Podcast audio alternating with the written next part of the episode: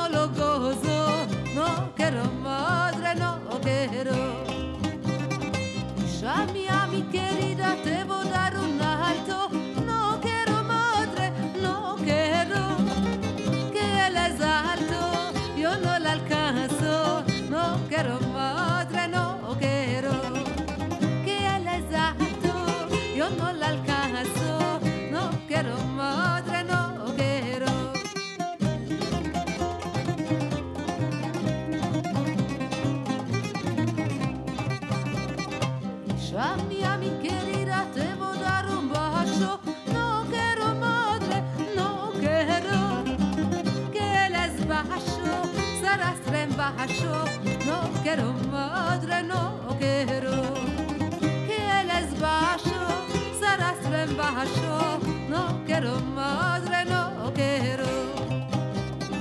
Ella mía, mi querida, te voy a dar un teñoso, no quiero madre, no quiero.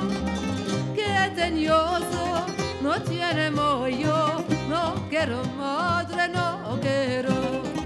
Que teñoso no tiene yo, no quiero madre, no quiero.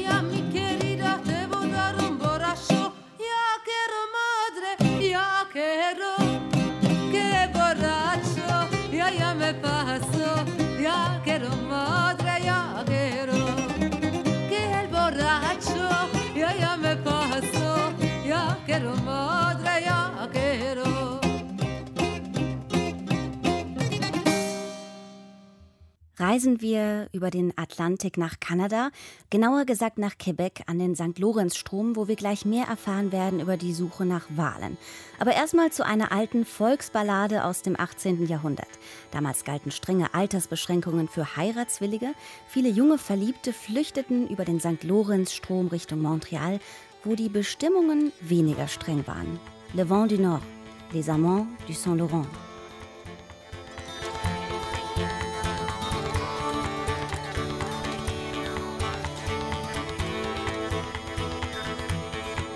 Pierre-Joseph était un jeune marchand, n'avait seulement que 19 ans. Louise Cadet, fille du marchand boucher, a quant à elle 17 années. Québec 1754, amoureux fous, ils sont tombés dans une veillée, leur chère Agathe.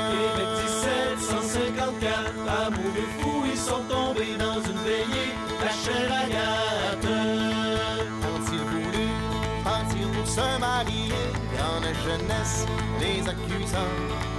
Jean le tuteur du bientôt jeune galant refusa son consentement. Ils durent s'enfuir vers Montréal, éviter les charivari, prendre un canot en pleine nuit.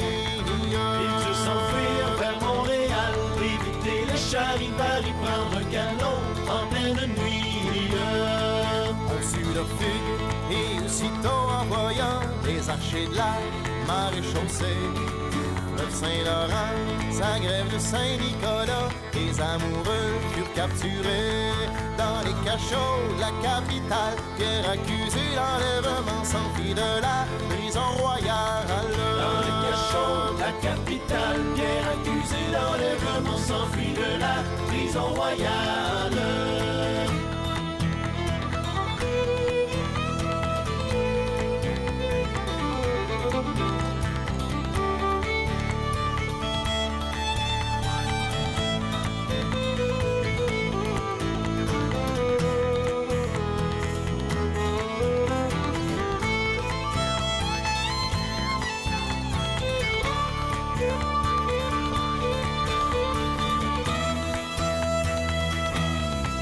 Sept ans plus tard, par un beau lundi matin, trois petits sans prévenir.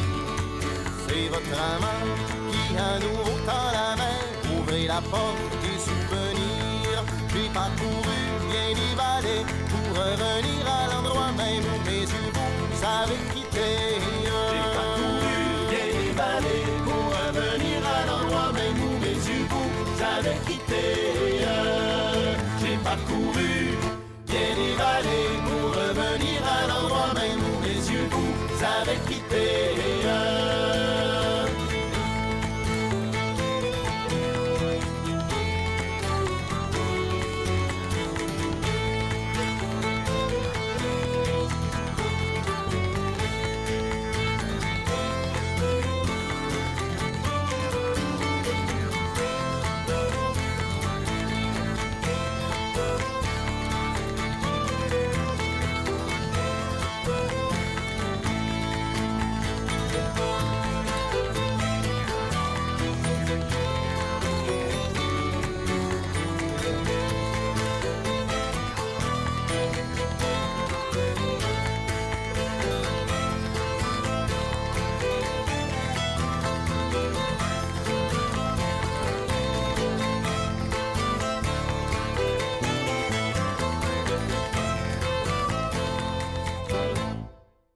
Der Biologe Danny Zbinden versteht es, junge Menschen für den Schutz der Wale zu begeistern. Normalerweise kommen jeden Sommer Studierende aus Deutschland und der Schweiz zur Forschungsstation Meriskop im Mündungsgebiet des St. Lorenz-Stroms und dokumentieren das Verhalten der großen Meeressäuger, deren Leben durch Giftstoffe und Lärmverschmutzung bedroht ist. Wegen der Pandemie konnten aber in den letzten beiden Jahren weder Studierende noch Touristinnen und Touristen die Reise in das kleine Städtchen Port-Neuf-sur-Mer antreten. Diesen Sommer scheint das Leben wieder zu einer gewissen Normalität zurückzukehren. Aber der Krieg in der Ukraine überschattet auch die Arbeit der Biologen. Harald Brandt berichtet. Im Grunde bin ich ja eine ausgesprochene Frohnatur, schreibt Danny Sbinden in einer Mail von Anfang April 2022.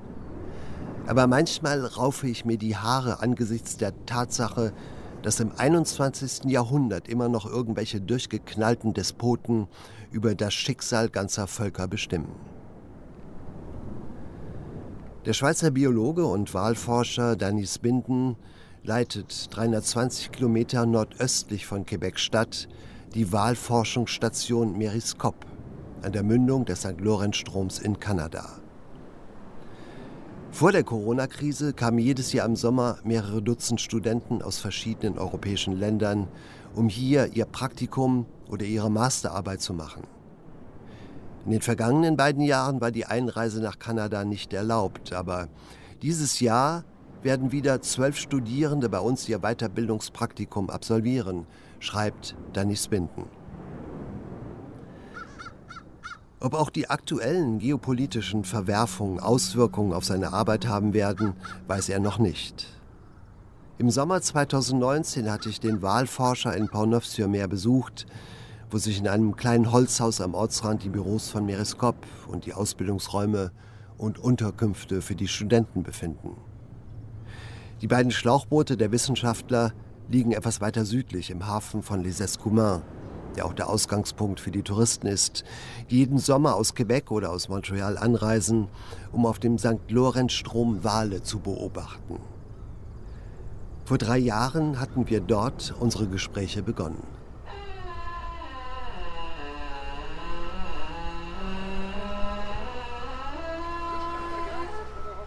Im kleinen Hafen von Les Escoumins wird gerade das Fischerboot Kraken an Land gezogen. Ende Juni ist die Saison für die Krabben schon vorbei, meint Danny Sbinden. Vor uns am Kai liegt eins der schnellen Lotsenboote. Wegen der schwierigen Strömungsverhältnisse müssen alle Schiffe, die stromaufwärts in Richtung Quebec, Montreal oder große Seen unterwegs sind, einen Lotsen an Bord nehmen. Früher haben hier Walfänger ihre Beute verarbeitet, erzählt Danny Spinden. Weiter hinten in den Wäldern kann man noch die Überreste der Öfen finden, in denen der Tran eingekocht wurde. Wir sind jetzt hier in einer kleinen Ortschaft, die nennt sich Les Escumes. Das ist äh, zur Hälfte ein Indianerreservat, zur Hälfte eine Siedlung der Weißen funktioniert hier sehr harmonisch. Und wir sind hier ozeanografisch gesprochen an einer Steilwand an der Nordküste des St. Lorenz Mündungstrichters. Das ist eines der Gebiete, in denen eben die Wale spezifisch hier im Frühjahr, Sommer bis spät in den Herbst auftauchen, um sich zu ernähren. Weil hier durch diese Steilwand entsteht eine Vertikalströmung, die dieses nährstoffreiche Wasser aus der Tiefe an die Oberfläche bringt und damit eben für das Plankton verfügbar macht. Erstmal das pflanzliche Plankton und dann eben die ganze Nahrungskette, die, das tierische Plankton, der Krill und am Ende natürlich die Wale, die, die, davon profitieren. Aber wir haben gesehen, auch Seevögel, die hier sind, natürlich auch ein Haufen Fische. Also die ganze Nahrungskette wird hier, kann man sagen, in den obersten 50 bis 100 Metern komprimiert. Und das heißt für Meeressäuger, dass sie hier sehr einfach an Futter kommen ja. und eben nicht allzu viel Zeit verlieren, um zu den Nahrungsgründen runtertauchen zu müssen, weil mit zwei Schwanzschlägen ist ein Buckelwal auf 100 Metern und ein Zwergwal auf 50 Metern vielleicht. Und das geht runter bis, nach, bis auf 300 Meter. Das ist die Tiefe dieses St. Lorenz-Kanals. Das ist ein Canyon, ein Unterwasser-Canyon. Und durch diesen Canyon kommt auch dieses äh, nährstoffreiche Wasser aus dem Atlantik durch diese tiefe Rinne hier ins Landesinnere. Und wir befinden uns hier bereits äh, etwa 1000 Kilometer vom Atlantik entfernt. Nach seinem Zoologiestudium in Zürich arbeitete Danis Binden an Forschungsprojekten in Afrika und Nordamerika. Seit neun Jahren hat er neben der Schweizer auch die kanadische Staatsbürgerschaft. Wenn man ihn Französisch sprechen hört, klingt er wie ein echter Franco-Kanadier, dessen Familie schon seit Generationen hier lebt. Aber auf Deutsch oder Französisch, immer sitzt ihm der Schalk im Nacken. Er ist ein renommierter Wissenschaftler, aber er nimmt sich nicht allzu ernst. Das macht ihn so beliebt bei den Studenten und Schülern, die ihm jedes Jahr helfen, die Datenbank über Zwergwale zu erweitern. In einem Restaurant am Campus der Uni Bremen erzählt mir Saskia Hurst, wie man die Meeressäuger, die immer nur kurz zum Luftholen auftauchen, voneinander unterscheidet. Die junge Studentin der Meeresbiologie war im Sommer 2019 sieben Wochen lang fast jeden Tag auf dem St. Lorenzstrom unterwegs, um das Verhalten der Zwergwale zu erforschen. Wir machen immer Fotos von der Rückenflosse. Daran kann man die Tiere identifizieren und oft haben sie dann Narben oder irgendwelche Schrammen. Man konnte auch erkennen, ob die Tiere noch jünger waren, dann war die Flosse noch nicht so gebogen. Jedes Mal, wenn der Wal aufgetaucht ist, haben wir sofort Fotos gemacht, dann konnte man einfach besser sehen, ob das das gleiche Individuum ist oder ob es sich um ein, anderes Tier handelt. Dann haben wir versucht, immer das gleiche Tier zu verfolgen. Danny weiß einfach ganz genau, wo er hinfahren muss. Er sieht den Wal und er beobachtet ihn eine Weile und dann weiß er sofort, wie er sich verhält. Und wir sind sehr oft wirklich genau an die Stelle gefahren, wo der Wal endlich wieder aufgetaucht ist. Manchmal hat es nicht geklappt, aber wirklich sehr oft hat es geklappt und ich war sehr begeistert und beeindruckt davon, dass er das so gut voraussagen kann.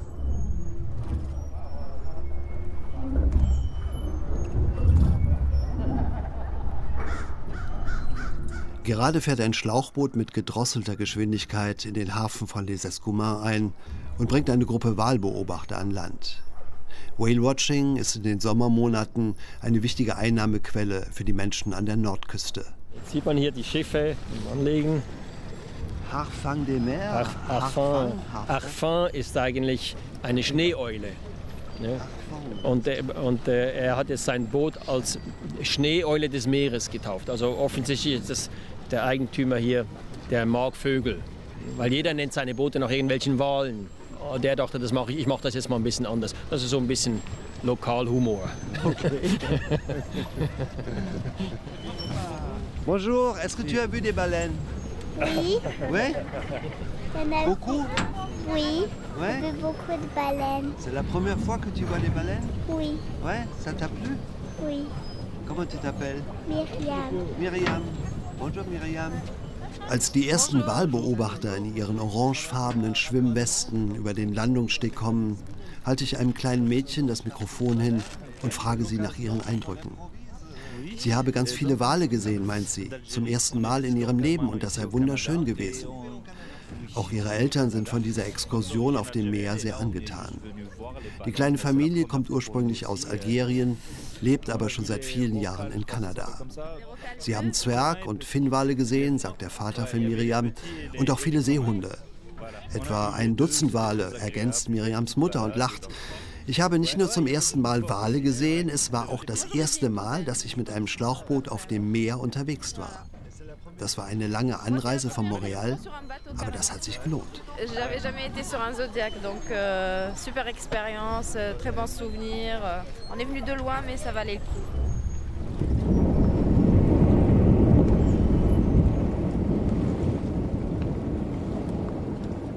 Die großen Bartenwale sind nur Sommergäste im St. Lorenz. Im Winter, wenn der Strom über hunderte Kilometer von Eis bedeckt ist, sind nur noch die Belugas, die kleinen Weißwale hier. Sie leben hauptsächlich in der Arktis, meint Anis Binden. Diese Gruppe aber hat sich nach der letzten Eiszeit abgespalten und hier etabliert. Die Weißwale haben im Laufe der Evolution ein hochauflösendes Sonar entwickelt, das ihnen ein sehr genaues, dreidimensionales Bild ihrer Umgebung liefert.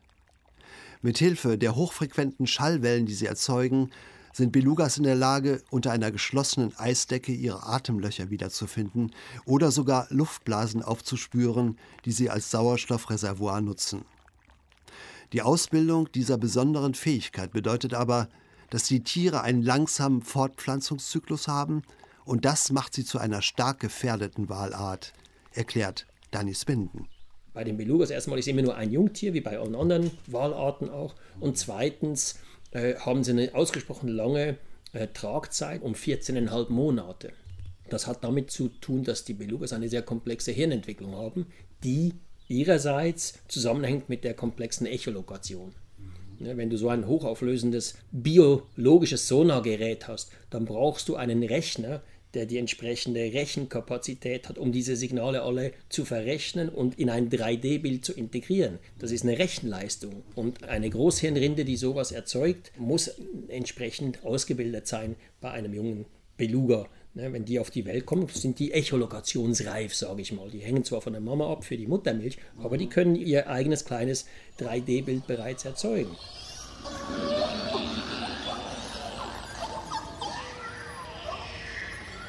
Ganz anders als die Belugas erzeugen die großen Bartenwale auf ihren Wanderungen durch die Weltmeere Schallwellen, die zum Teil unter 20 Hertz liegen, also unter der Grenze für das menschliche Gehör. Schall breitet sich unter Wasser mehr als viermal so schnell wie in der Luft aus. Besonders tieffrequente Signale können riesige Strecken zurücklegen, bevor sie zurückgeworfen werden. Buckelwale, Finnwale, Blauwale haben also ein präzises Bild großer unterseeischer Räume im Kopf. Danny Binden vermutet, dass die großen Meeressäuger im Lauf ihres Lebens mentale Karten anfertigen, die ihnen erlauben, ihren Weg zu finden. Die Vermutung ist eben, dass die Bartenwale diese 3D-Karte benutzen, um sich in großen geografischen Räumen zu orientieren und die Entscheidung eben zu fällen. Gehe ich jetzt zum Beispiel, wenn ich von den gemäßigten Gewässern des Nordatlantiks in der Nähe des Äquators komme und im Frühsommer nach Norden ziehe, um in die Nahrungsgewässer zu kommen, gibt es verschiedene Entscheidungen, die so ein Wal treffen muss. Bleibt er zum Beispiel weit weg von der Küste oder zieht er ganz nahe an der Küste über dem Kontinentalschelf nach Norden? Und wenn er dann in diesen Bereich hier kommt, bei Neufundland, dann ziehe ich nun weiter der Küste entlang nach Norden in die Labradorsee oder biege ich jetzt links ab hier an der Verzweigung in den St. Lorenz? Diese Entscheidung kann ein Tier ökologisch nur dann sinnvoll fällen, wenn es im gleichen Moment über die Informationen verfügt, wie weit die Wanderung noch dauert. Das ist sozusagen ein GPS. Ne? Bei uns im, im, Auto heißt es dann ja, in 3 Stunden 20 Minuten kommst du da an. Nur die Tiere, die haben eben kein GPS, müssen also diese Entscheidung, und das ist mit Sicherheit eine weitgehend bewusste Entscheidung von den Tieren, welches dieser Nahrungsgebiete, das sie nun eben anschwimmen.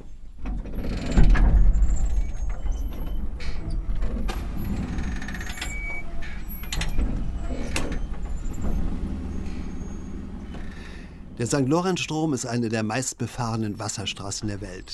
Jedes Jahr sind über 6000 Schiffe zwischen den großen Seen im Herzen des amerikanischen Kontinents und dem offenen Atlantik unterwegs.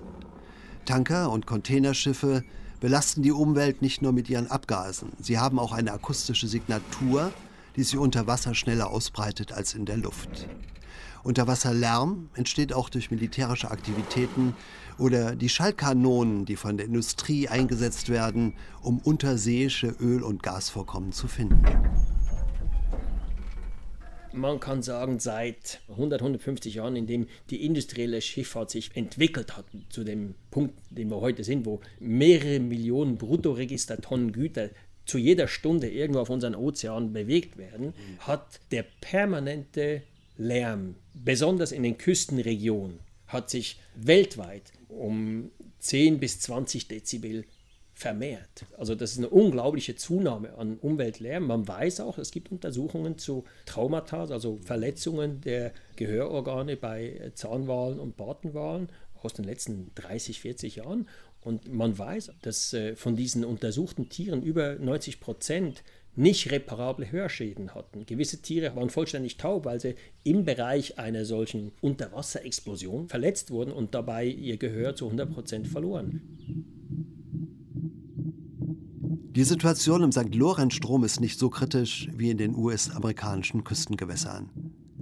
Seit einigen Jahren verstärkt Kanada seine Anstrengungen zum Schutz der Ökosysteme, ein geplanter Ölterminal im nördlichen Mündungsgebiet wird nicht gebaut und auch die Schifffahrtswege sollen so gelegt werden, dass sie die Habitate der Wale möglichst nicht berühren.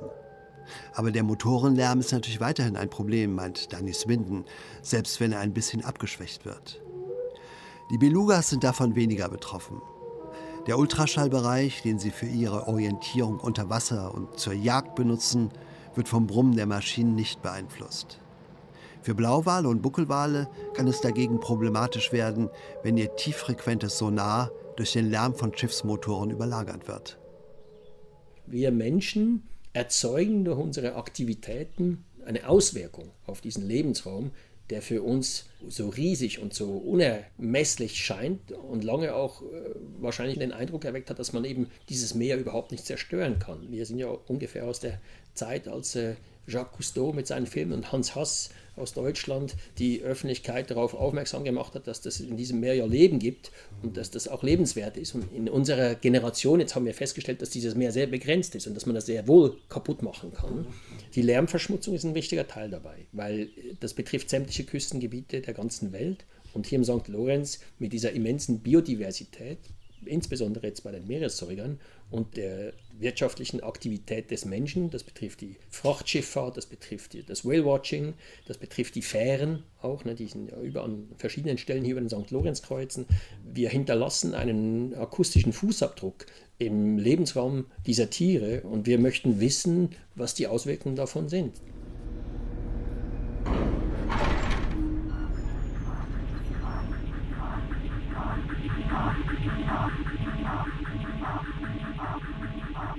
Wir gehen in den Bootschuppen und Dani zeigt mir die Sonobojen, die er zusammen mit einem Schweizer Ingenieur und einem kanadischen Elektroniker selbst entwickelt hat.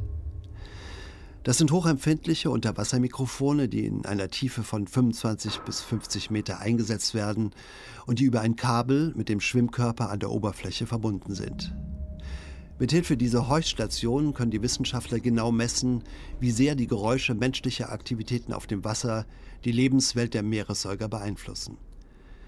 Danis Bindens Passion für die Unterwasserwelten und ihre Bewohner zieht viele Besucher nach Pont-Neuf-sur-Mer. Saskia Hurst war erstaunt, wie viele unterschiedliche Menschen sie in den sieben Wochen ihres Praktikums kennengelernt hat. Wir hatten fast jeden Tag Besuch und das war sehr herzlich. Die haben uns immer wirklich willkommen geheißen. Selbst wenn man manchmal sprachliche Probleme hatte, weil viele wirklich nur Französisch gesprochen haben und ich das leider nicht kann. Aber man hat sich trotzdem irgendwie mit Händen und Füßen verständigt. Das waren teilweise einfach Freunde, teilweise aber auch ehemalige Kollegen. Aus den USA kamen sogar auch ein Ehepaar, die haben dann mit uns immer Pizza gebacken. Dani ist auf jeden Fall ein sehr offener Mensch, ein sehr herzlicher Mensch und ich war sehr beeindruckt, weil wirklich jede Frage, die ich ihm gestellt habe, hat er auch beantwortet, egal über was. Wirklich, er weiß sehr viel über die Wale, er weiß sehr viel über Kanada und über generell Biologie. Er hat die ganzen Schüler und Studenten immer so herzlich empfangen, jeden Quatsch mitgemacht und war wirklich einfach wie so eine Familie, war das für mich in der Zeit. Deswegen würde ich jederzeit wiederkommen. Meereskorb hat vor einigen Jahren den Status einer gemeinnützigen Organisation erhalten. Und in diesem Rahmen ist Danis Binnen gerade dabei, ein Hilfsprogramm für ukrainische Flüchtlinge aufzulegen. Kanada ist das Land mit der größten ukrainischen Diaspora weltweit. Der Krieg in Europa berührt ihn auch persönlich. Meine Mutter wurde 1939 in Berlin geboren und hat ihre Kindheit im Krieg und in den Ruinen verbracht, schreibt Danis Binden in seiner Mail von Anfang des Jahres. Seit ihrem 21. Lebensjahr lebt meine Mutter in der Schweiz.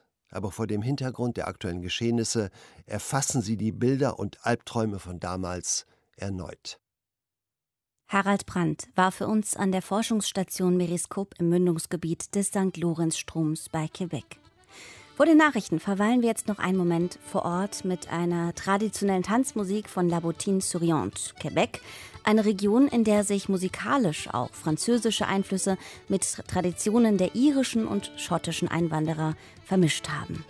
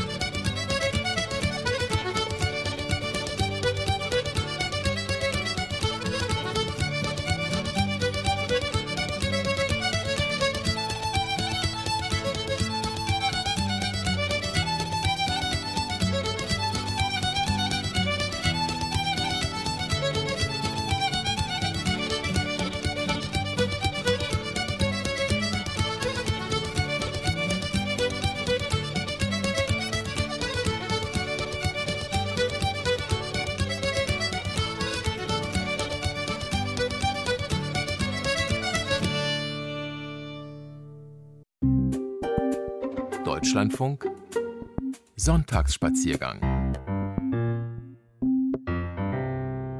Ich begrüße Sie zum zweiten Teil des Sonntagsspaziergangs mit Reisenotizen und Musik aus Deutschland und der Welt. Wir reisen in dieser Stunde nach München zu der 50 Jahre alten U-Bahn. Wir werfen einen Blick auf die Geschichte Schlettstadts im Elsass und reisen nach Hof in Bayern. Am Mikrofon für Sie immer noch Susan Sari. Wir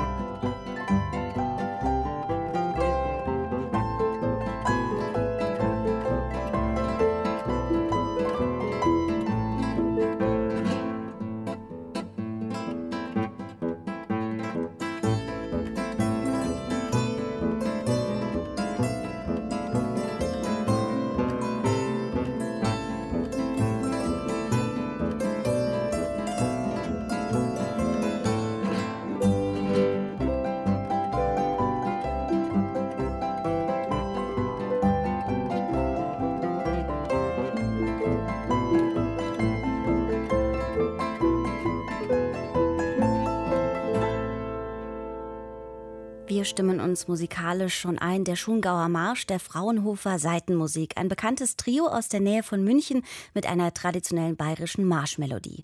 Und genau hier in München bleiben wir. Von A wie A-Wagen bis Z wie Zugzielanzeiger. Es geht nun auf die Schiene und auf einen Ausflug in den Untergrund. Genauer in die Münchner U-Bahn, die gerade einen runden Geburtstag hatte. Kurz vor den Olympischen Spielen 1972 wurde sie nämlich fertig. Heute Heute, also vor 50 Jahren, am 8. Mai 1972, feierte München die Eröffnung der Olympialinie U3. Damals mit einer Maß Festbier für 99 Pfennig und einem Fahrpreis von 80 Pfennig. Heute übrigens die Einzelfahrt 3,50 Euro. Burkhard Schäfers ist für uns in München eingestiegen. Er hat sich von einem U-Bahn-Fahrer unter anderem besondere Bahnhöfe, Waggons und die älteste Strecke zeigen lassen.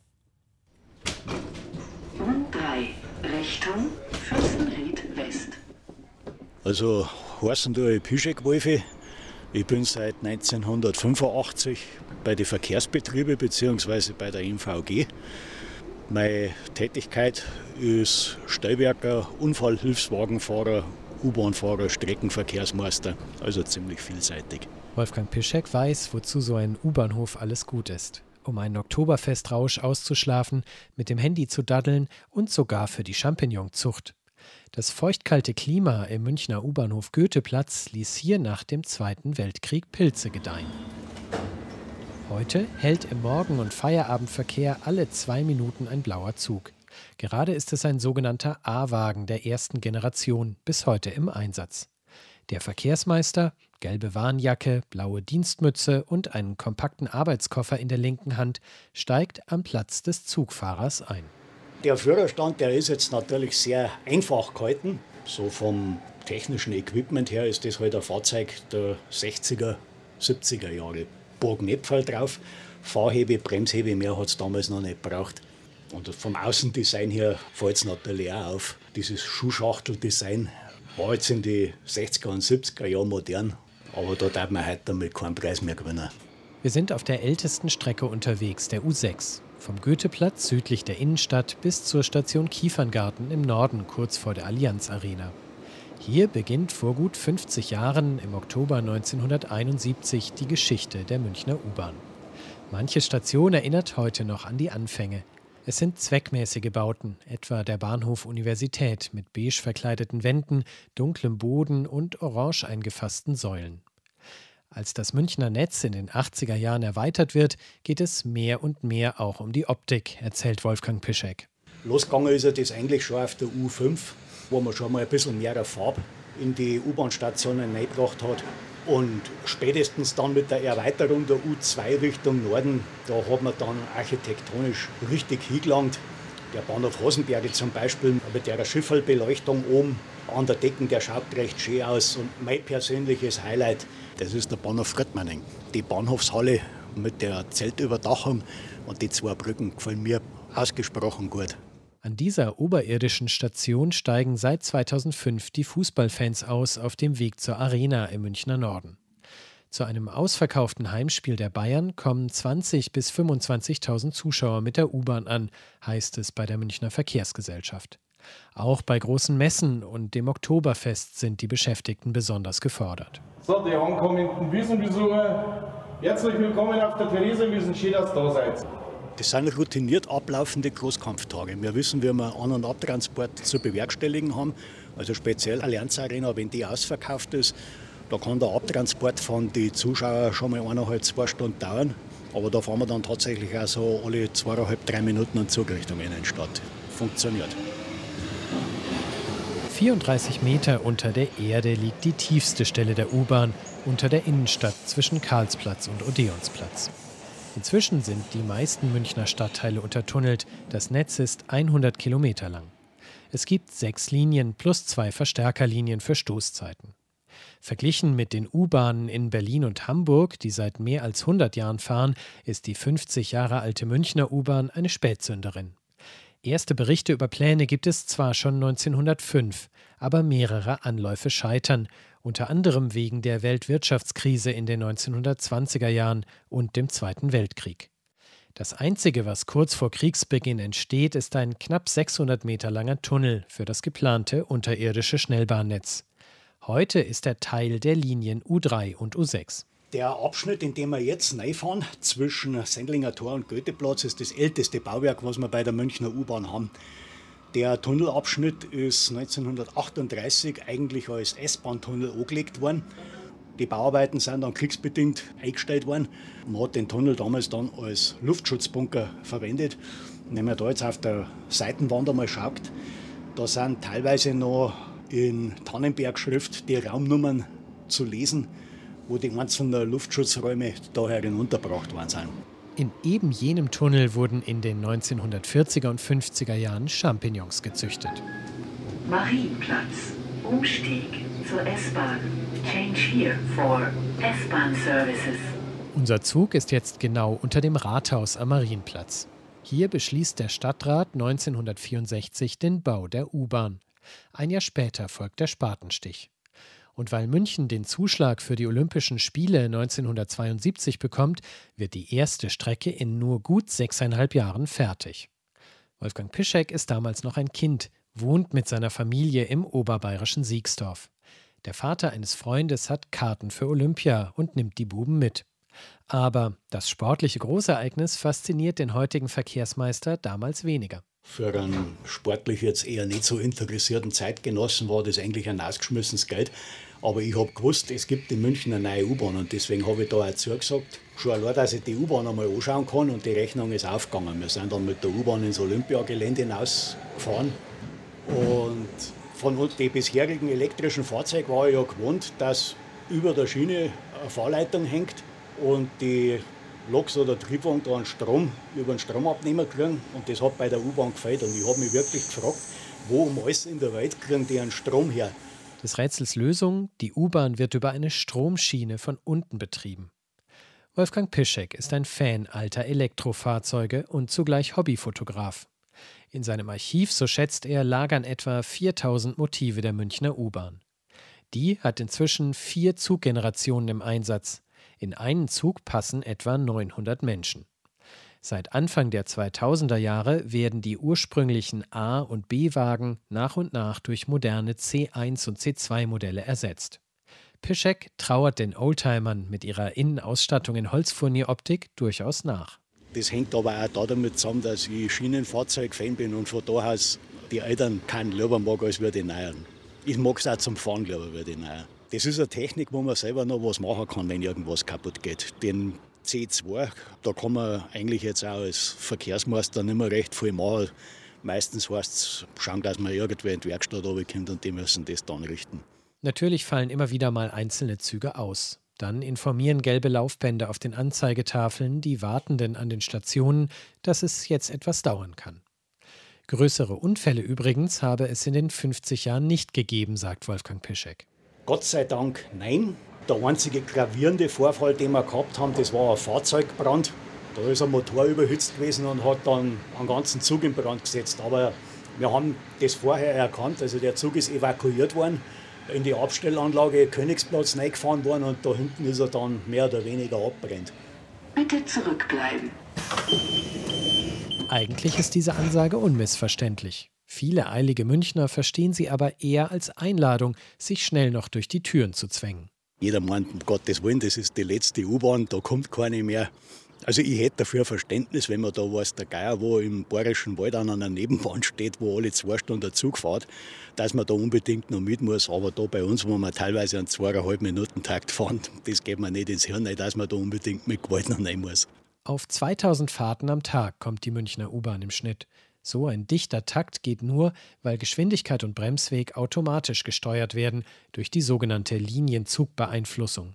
Das heißt, der Fahrer fertigt am Bahnsteig seinen Zug ab, macht die Türen zu und dann hat er da zwei so Knöpfe, das sind die zwei Dinger da. Da drückt er auf beide gleichzeitig drauf und dann übernimmt die Linienzugbeeinflussung den Zug bis zum Erreichen des nächsten Bahnhofs. Und wenn der Zug dann am Bahnhof steht am nächsten, gibt der Fahrer die Türen manuell frei, fertigt wieder ab und dann beginnt das Ganze von vorne. Vor Corona waren jeden Tag eine Million Menschen im Münchner Untergrund unterwegs. Manche Bahnhöfe und Strecken stoßen an ihre Grenzen. Deswegen wird etwa der zentrale Umsteigebahnhof am Sendlinger Tor gerade aufwendig erweitert. Geplant ist außerdem eine weitere Linie unter der Innenstadt mit fünf neuen Bahnhöfen. Wir sind inzwischen über die alte Olympialinie vorbei an der Münchner Freiheit am Olympiazentrum angekommen. Eröffnet vor 50 Jahren für Gäste aus der ganzen Welt. Die Halle mit vier Gleisen ist weiträumig. Es dominiert Sichtbeton, unterbrochen durch plastische, kreisförmige Wandreliefs. Wolfgang Pischek hat jetzt Feierabend. Mit der Rolltreppe geht's rauf in die Sonne. Ja, also an einem sonnigen Tag, da möchte man natürlich jetzt lieber draußen sein. Aber das weiß man vorher schon, wenn man bei dem Betrieb anfängt, als U-Bahn-Fahrer, dass man seine Arbeitszeit größtenteils unter der Erde verbringt. Bitte zurückbleiben.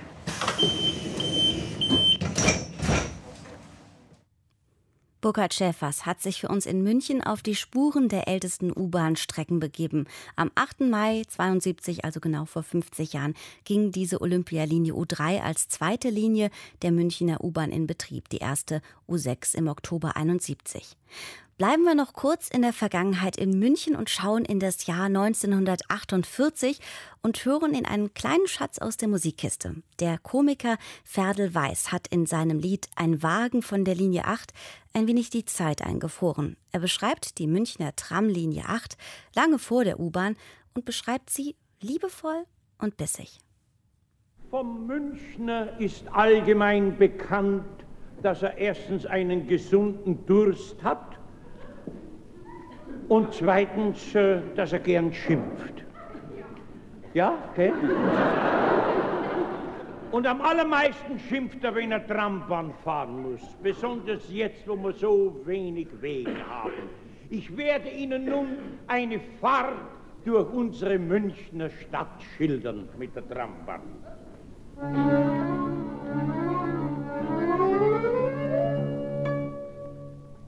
Ein Wagen von der Linie 8 Weiß-blau fährt Rappen durch die Stadt.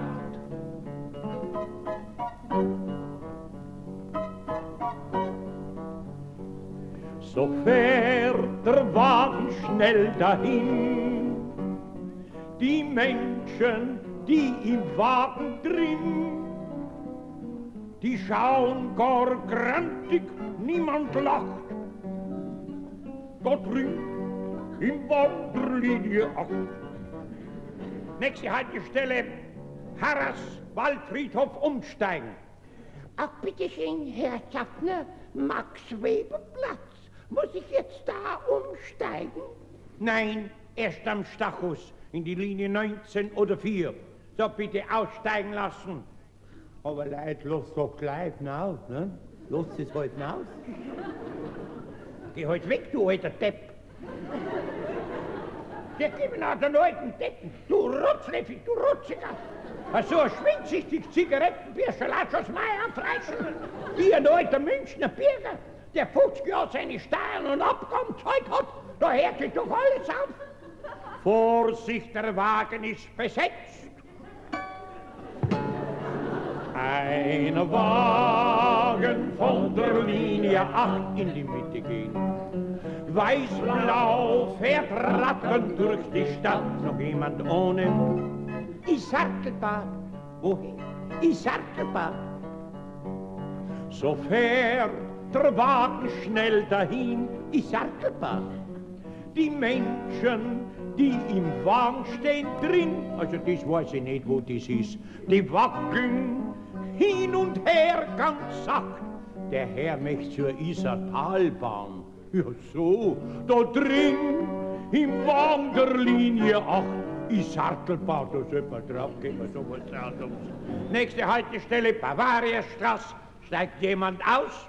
Nein, aber nein wollen wir. Geht's halt auf Zeiten, dass man reinkommt. Da hockt ja jeder drin und liest Zeitung. Es wird man auf 5 Mark zwei Töpfe in Sperrsitz und wir warten da heraus, bis die Verdrusslinie mal daherkommt. Auf Zeiten himmlisch ab, aber meint da mal. Ach, so ein narrischer Kampf, ein narrischer. Vorsicht, der Wagen ist besetzt. Ein Wagen von der Linie 8 in die Mitte geht. Weiß-blau fährt rattend durch die Stadt. Noch jemand ohne? Sie lümmeln sie. Preis, nur jetzt wird's recht. Oh. So fährt der Wagen schnell dahin. Sie Kamel. Die Menschen, die im Wagen drin, du Rimpfig, du Satums, die schauen sich bös an, sind verkracht. Apfel. Da drin im Wanderlinie 8 Rhinoceros. Ruppbergstraße, Zoologischer Garten, umsteigen. Ach, bitteschön, Herr Schaffner, Max-Weber-Platz. Muss ich jetzt da um? Nein, noch lang nicht. Erst am Stachus in die Linie 19 oder 4. So, bitte aussteigen lassen. Aber Leute, lass doch gleich hinaus. Lass es halt hinaus. Ne? Bitte schön, ich möchte aussteigen. Ja, dann steig halt aus. Ja, aber ich kann nicht. Ja, dann kann er auch nicht helfen. Vorsicht, der Wagen ist besetzt. Ja, aber ich möchte doch aussteigen. Ja, das hättest du früher überlegen müssen.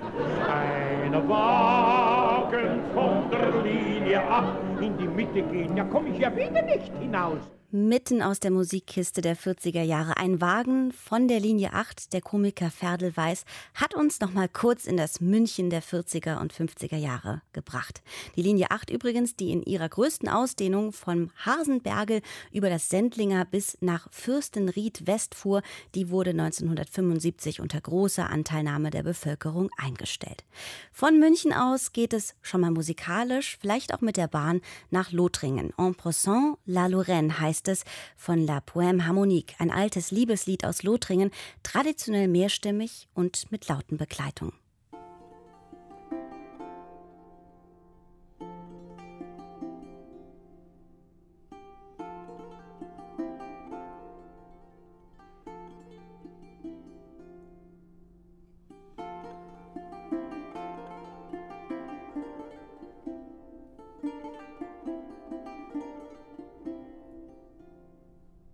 Samba, son parladore del Margo, rancontre true capitaine Margo, rancontre true capitaine Vignere, Vignere, Vignore, rancontre true capitaine Margo.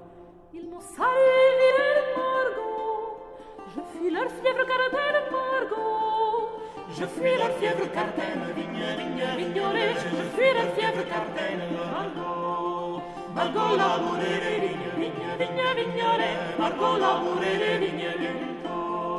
Margot labourait les vignes, vignes, vignes, vignerets. Margot labourait les vignes du Luton. Je suis leur fièvre caritaine Margot. Je ne suis pas aussi vilaine Margot. Je ne suis pas si vilaine, vigne, vigne, vignerets. Je ne suis pas si vilaine Margot. Puisque le fils de Roi même Margot.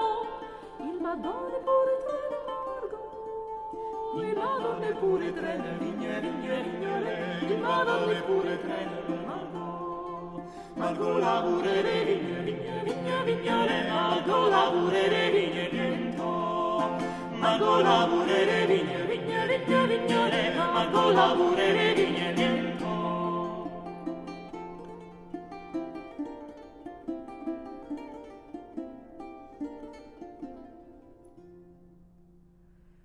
donné pour étreinte Margot un bouquet de marjolaine Margot. Un bouquet de marjolaine, vigne, vigne, vignolet, un bouquet de marjolaine Margot. S'il fleurit, je serai reine Margot. S'il y meurt, je perds ma peine Margot.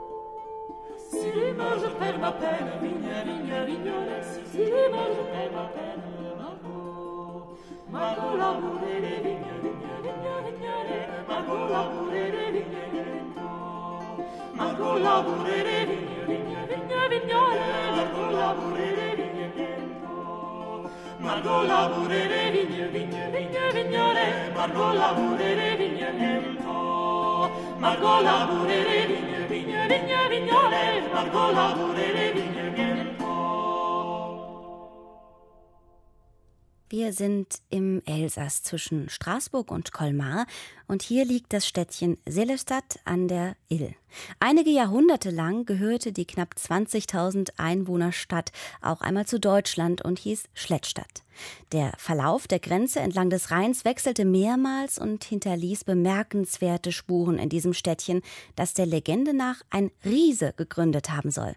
Während der Renaissance, insbesondere im 16. Jahrhundert, wurde Schlettstadt mit einer berühmten Lateinschule zur Hochburg der Humanisten. Und zur Blüte brachte sie der Gelehrte und Humanist Beatus Riantus, der einst auch dort zur Schule gegangen war. Als er dann starb, hinterließ er der Stadt seine Privatbibliothek. Die gilt europaweit als eine der ältesten und wenigen, die nie auseinandergerissen wurden. Im Museum Bibliothek der Humanisten ist sie immer noch aufbewahrt. Dorothea Breit hat das hierzulande kaum bekannte Städtchen erkundet. Pastellfarbene Fachwerkhäuser der Renaissance säumen die Straßen der Altstadt von Selestat. Cremeweiß, dunkelrot, Aprikosengelb und Rosé mit Erkern und steilen Satteldächern oder Walmdächern mit Gauben und Luken. Reiche Bürger gestalteten ihre Häuser mit hölzernen Treppenaufgängen, verandaartigen Portalen und geschweiften Giebelfassaden.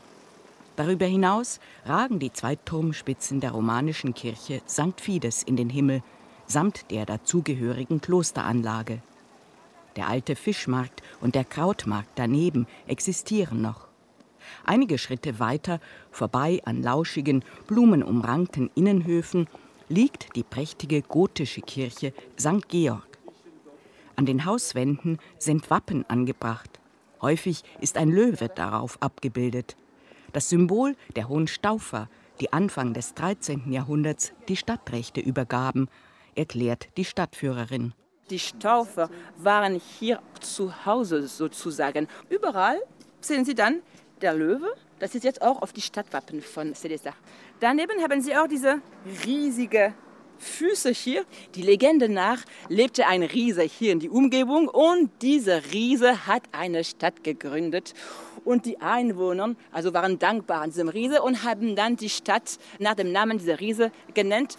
Der Riese hieß Schletto, Schletto-Stadt, Schlettstadt auf Deutsch, Célestat auf Französisch. Das heißt, Célestat wurde schon im 8. Jahrhundert erwähnt. Und zwar äh, 775.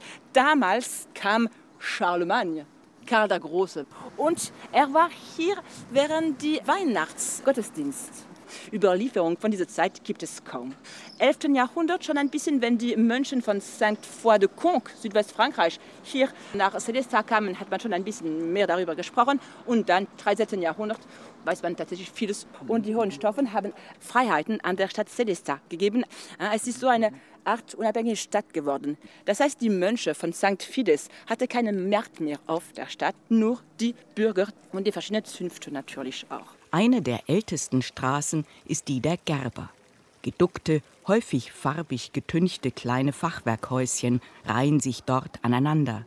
Der alte Wasserkanal, der im 19. Jahrhundert aus hygienischen Gründen stillgelegt worden war, fließt wieder. Die Gerberleute waren natürlich die ärmsten Leute in dieser Städte. Und das war ein bisschen außerhalb der Altstadt, gerade ein paar Meter von hier entfernt. Also ist die Ile, das heißt, der ganze Dreck von dieser Industrie ging direkt ins Wasser. Und wir haben gesehen, im 18. Jahrhundert, wir sind französisch geworden. Viele Leute haben dann ihr Haus umgebaut, dass es ein bisschen mehr französisch aussieht, aus Stein und so weiter.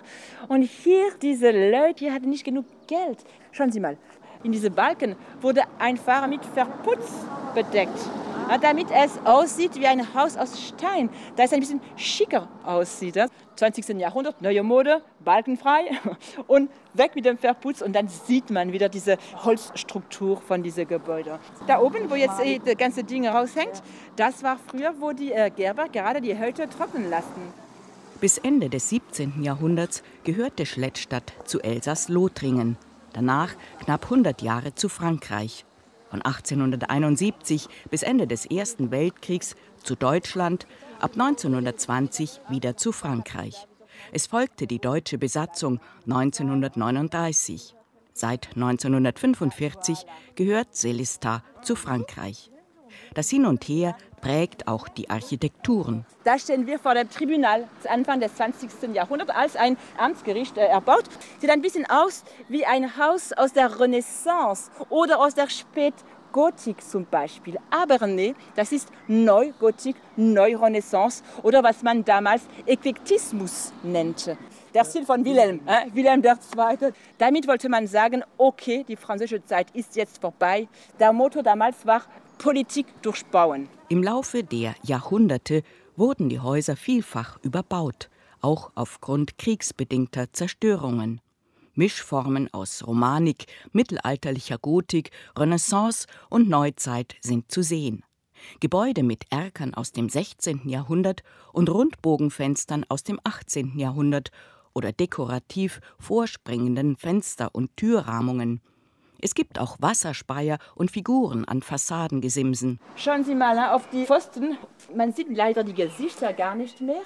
Aber natürlich, was geschah hier, das war die Französische Revolution. Und man dachte, naja, wahrscheinlich, das sind heilige Leute, die hier dargestellt sind. Hoppla, weg. Aber nee, es waren nicht Heilige, es waren keine Könige, die dargestellt waren. Das waren gerade Wissenschaftler aus der Antike. Das heißt Pythagor, Vitruve, Architekten, Wissenschaftler aus der Antike war beeinflusst bei den Humanisten, die hier in Celestat waren. Die Humanisten prägten die Renaissance in Celestat. Bücher und Schriften der Gelehrten sind seit 1889 im ehemaligen Kornhaus untergebracht, einem neoromanischen, hell verputzten Gebäude mit roten, sandsteingerahmten Bogenfenstern und Giebelspitz. Über dem früheren Hauptportal steht Stadtbibliothek Museum. Nach dem Ersten Weltkrieg wurde Bibliothèque Humaniste hinzugefügt. Vor einigen Jahren baute der französische Architekt Rudi Ricciati an der Ostseite einen zweigeschossigen Kubus hinzu. Die Trägerkonstruktion des Baus ist nach außen gestülpt.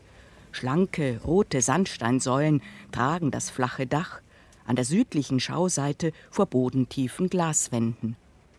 Zwei einzigartige Sammlungen sind in diesem Museum der Humanistenbibliothek aufbewahrt. Die Pfarrbibliothek oder Bibliothek der Lateinschule ist dasselbe und andererseits die Privatsammlung des Beatus Renanus. Laurent Naas ist der leitende Bibliothekar. Im Jahre 1441 kam nach Schlettstadt ein Lehrer, der aus Westfalen gebürtig war. Ludwig Dringenberg war Student in der Universität Heidelberg und er kam also nach Schlettstadt und hat neuere pädagogische Methoden eingeführt in dieser Schule. Und dadurch hat also Schlettstadt eine besondere Rolle gespielt zu dieser Zeit, des Humanismus. Die zweite Sammlung hinterließ der berühmteste Schüler von Schlettstadt, Beatus Renanus, geboren 1485 als Beat Bild in Schlettstadt. Seine Vorfahren kamen aus dem Dorf Rheinau, weshalb sie die Rheinauer hießen, erzählt der Historiker Gabriel Bräuner. Latinisiert wurde daraus Beatus Renanus, einer der vier großen Humanisten des Elsass. Die vier waren Geiler von Kaisersberg, der Prediger von Münster von Straßburg. Jakob Wimfeling, ein Pädagoge im Ausselister, war in Straßburg tätig und der berühmte Sebastian Brandt, der Autor vom Narrenschiff im Jahre 1494. Und der Beatus Renanus ist der vierte. Er ist hier aufgewachsen, in der lateinischen Schule studiert. An der Universität von Paris setzte Beatus sein Studium fort und erlernte auch das Druckerhandwerk. Er edierte zahlreiche Bücher, wurde ein enger Mitarbeiter von Erasmus von Rotterdam und dessen erster Biograf. Er kam von Paris als junger Mann, er war 22 Jahre alt, hatte er schon 300 Bände von Paris mit griechischen Lehrern, mit italienischen und so weiter und so weiter. Das ist ja das Einmalige. Da sieht man, was so ein Intellektueller in dieser Zeit für Interesse hatte. Beatus hat Bücher gekauft und viele auch als Geschenk oder Lohn erhalten. Als er 1547 starb, hinterließ er seiner Geburtsstadt über 650 Bände, darunter Handschriften und Wiegendrucke sowie seine gesamte Korrespondenz. Der Nachlass wurde 2011 zum Weltkulturerbe der UNESCO ernannt. Der Schauraum im Obergeschoss des Museums ist inspiriert von den Studierräumen der Renaissance. In Tischvitrinen unter Glas sind Bücher aus der Sammlung anzuschauen. Die Briefwechsel des Beatus Renanus sind bereits digitalisiert nachzulesen. Am Ende des Saals befindet sich eine gläserne Box, der sogenannte Tresor. Hier lagern die kostbarsten Folianten, darunter die Nürnberger Chronik von 1493 und eine liturgische merowingische Handschrift aus dem 7. Jahrhundert. Sie haben hier zum Beispiel eine Handschrift. Laurent Naas trägt weiße Schutzhandschuhe. Er schlägt einen in knorriges Leder gebundenen Folianten mit Metallbeschlägen auf. Braun vergilbte, ausgefranste Seiten, mittig akkurat mit dunkler Tinte geschrieben der Text. Zwischen den Zeilen rote Einfügungen, Markierungen. Das stammt aus der romanischen Kirche in Schlettstadt. Hier geht es um die Wunder der heiligen Fides. Es ist alles in der karolingischen Minuskel geschrieben. Das ist also eins aus unseren wertvollsten Büchern. Also es stammt aus dem 11. Jahrhundert. Die Bibliothek der Humanisten öffnet atemberaubende Blicke in vergangene Welten. Zwei der ältesten Bücher und Wissenssammlungen Europas sind hier zu entdecken. Und in Celestat ein Kleinod französisch-deutscher Geschichte, nicht zuletzt auch in den alten Gasthäusern und Backstuben der Stadt. Gleich neben der Humanistenbibliothek liegt das Haus des Brots, eine traditionelle Bäckerei mit Museum. Ein unwiderstehlicher warmer Duft füllt den Ladenraum, der zugleich Backstube ist. Tausenderlei Brote, Kuchen und Gebäcke liegen in den Vitrinen am Tresen. Dahinter arbeiten weiß beschürzte Bäcker mit Bäckerhaube auf dem Kopf und roten Wangen. Brezeln werden geformt, Bleche in die großen Backöfen hineingeschoben und herausgezogen. Das Haus des Brots ist ein Verein, ein Kollektiv von Bäckern, Konditoren, Landwirten und Händlern, die sich zum Ziel gesetzt haben, etwas original Elsässisches zu produzieren. Backwaren aus einfachen, natürlichen und regionalen Zutaten. Wir kreieren neue Brote mit Reismehl etwa oder Vollkorn. Wir experimentieren, backen jetzt ein Brot für die Humanistenbibliothek mit speziellen Gewürzen. Im Museumsraum über dem Laden zeigen wir historische Bäckereieinrichtungen und veranstalten Backworkshops. Aber selbstverständlich backen wir auch die traditionellen Brote und Plätzchen. 50 verschiedene zu Weihnachten, die Grundsorten das ganze Jahr.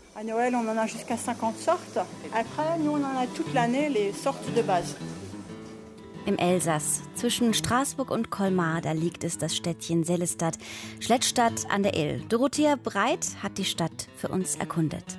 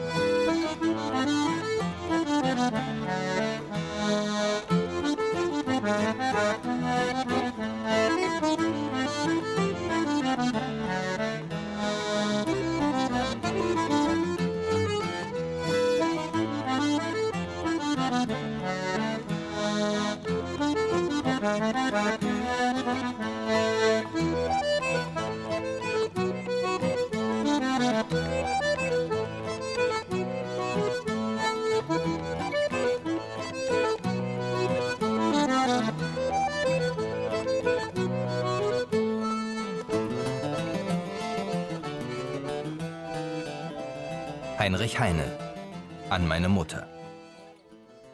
Im tollen Wahn hatt ich dich einst verlassen. Ich wollte gehen die ganze Welt zu Ende und wollte sehen, ob ich die Liebe fände, um liebevoll die Liebe zu umfassen. Die Liebe suchte ich auf allen Gassen, vor jeder Türe streckte ich aus die Hände und bettelte um geringe Liebesspende, doch lachend gab man mir nur kaltes Hassen. Und immer irrte ich nach Liebe, immer nach Liebe, doch die Liebe fand ich nimmer und kehrte um nach Hause, krank und trübe. Doch da bist du entgegen mir gekommen, und ach, was da in deinem Aug geschwommen, das war die süße, lang gesuchte Liebe. An der Saale, heldem Strande, stehen Burgen stolz und kühn. Ihre Dächer sind zerfallen, und der Wind streicht durch die Hallen, Wolken ziehen drüber hin. Zwar die Ritter sind verschwunden, nimmer klingen Speer und Schild, doch dem Wandersmann erscheinen in den altbemoosten Steinen oft Gestalten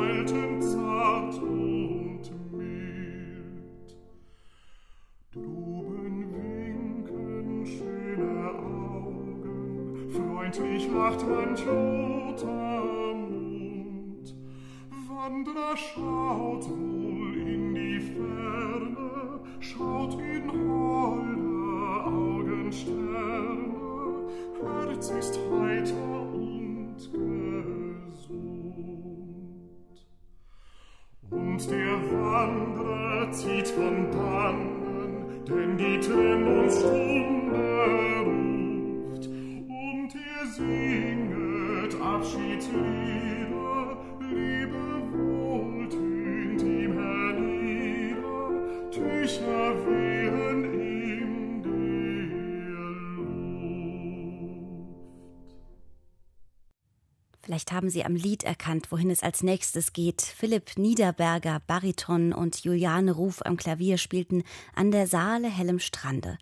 Es geht also in das kleine Städtchen Hof an der Saale im nördlichen Bayern.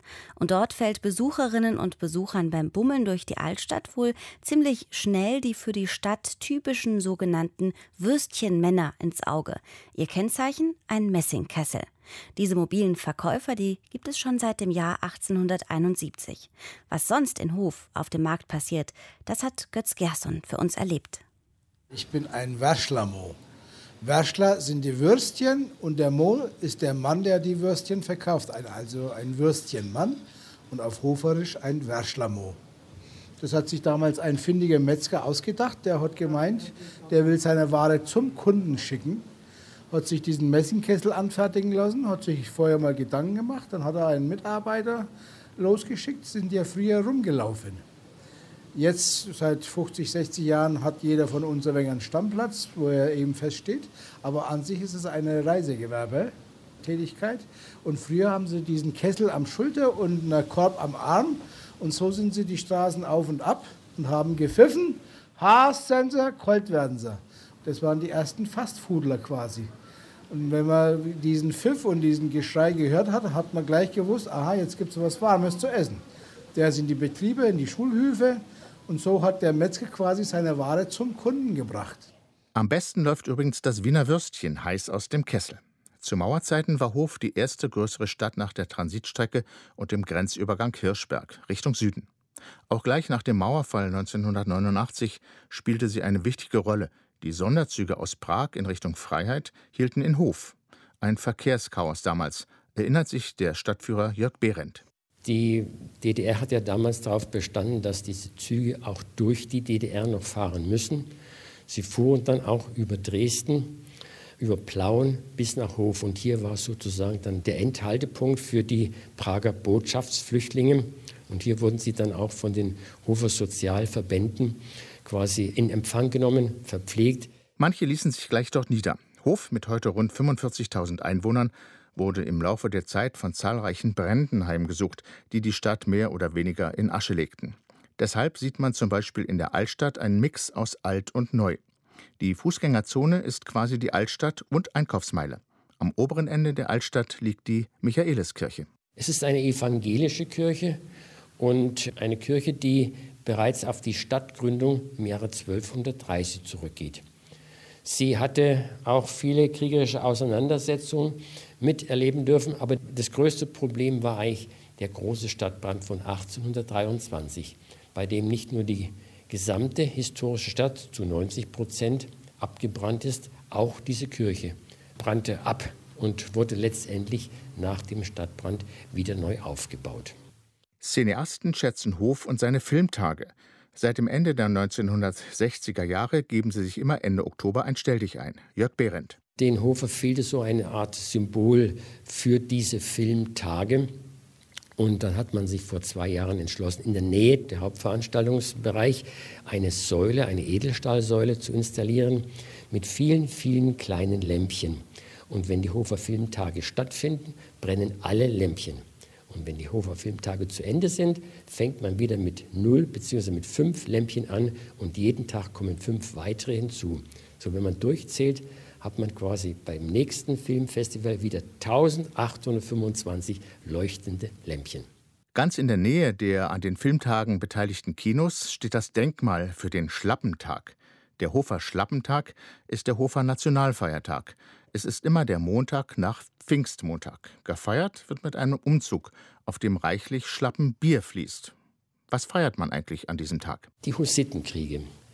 Es gab ja bereits 100 Jahre vor der Reformation mit Martin Luther auch einen Andersdenkenden, als die katholische Obrigkeit es vorgegeben hatte. Es war ein Jan Hus aus Böhmen.